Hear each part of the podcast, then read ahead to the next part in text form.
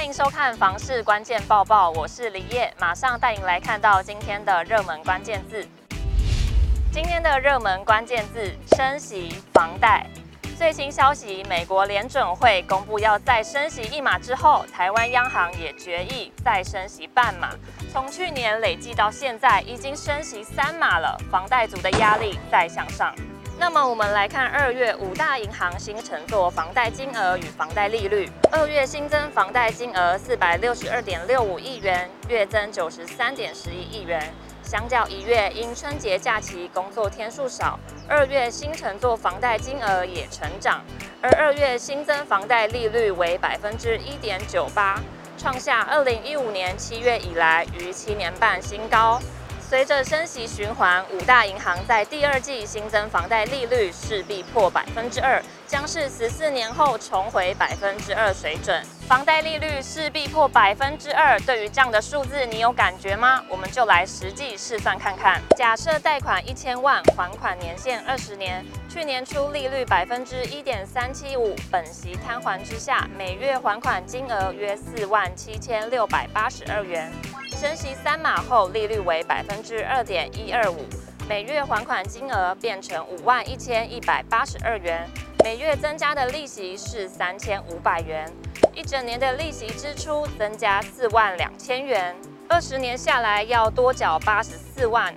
而如果是贷款三十年期，则房贷从每月三万三千九百一十五元增加到三万七千五百九十元。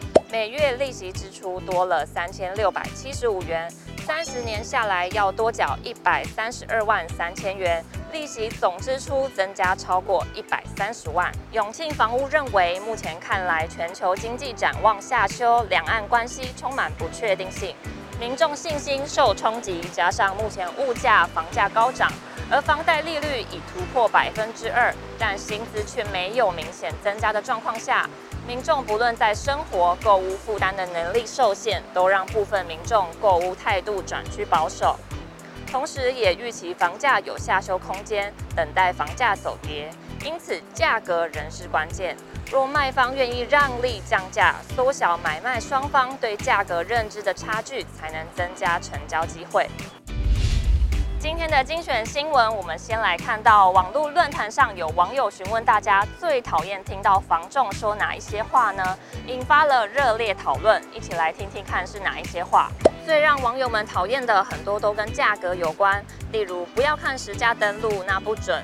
那真的不准吗？有网友就说他在房仲信誓旦旦实价登录买不到房子的几个月后，查到该物件比实价登录价格还少了两百万元出售。再来还有或是看房时强调这附近最近涨很凶哦，这个价只卖到这个月，都让网友很讨厌。另外还有已经有人下斡旋了，要不要再加一点价格？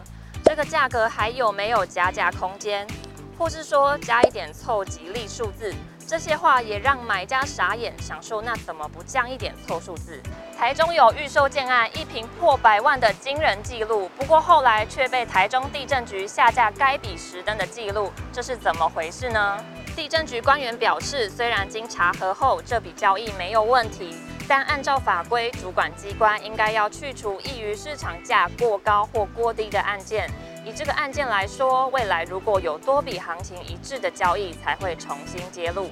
你家房子耐震力够吗？北市建管处提供免费到府评估。台北市政府今年起，针对全市可能有潜在安全疑虑的建筑物，将主动征询管委会获得同意后，由建管处指派专业机构到府办理耐震能力初步评估。将优先以屋龄三十年以上且有公寓大厦管理组织的六层楼以上建筑物为主。民众如果对于本身居住的建筑物有耐震力疑虑且符合以上条件，就可以透过社区管委会向建管处提出申请。今天的买房卖房，我想问有网友询问贷款的问题。他说他目前房贷剩九十五万，想要转贷后再买一间约三四百万的房子。而目前他先生名下也有一间房子无贷款，夫妻月收入十一万元，他本人信贷还有五十万，请问这样适合再购入三四百万的房子吗？有网友建议他先把信贷处理掉再说，也有网友说可以买在先生的名下，用原屋去贷款。不过也提醒，月贷款超过他们夫妻月收入的三分之一的话，压力会很大。以上就是今天的房市关键报报，每天花一点时间了解重点房市资讯，我们下次见。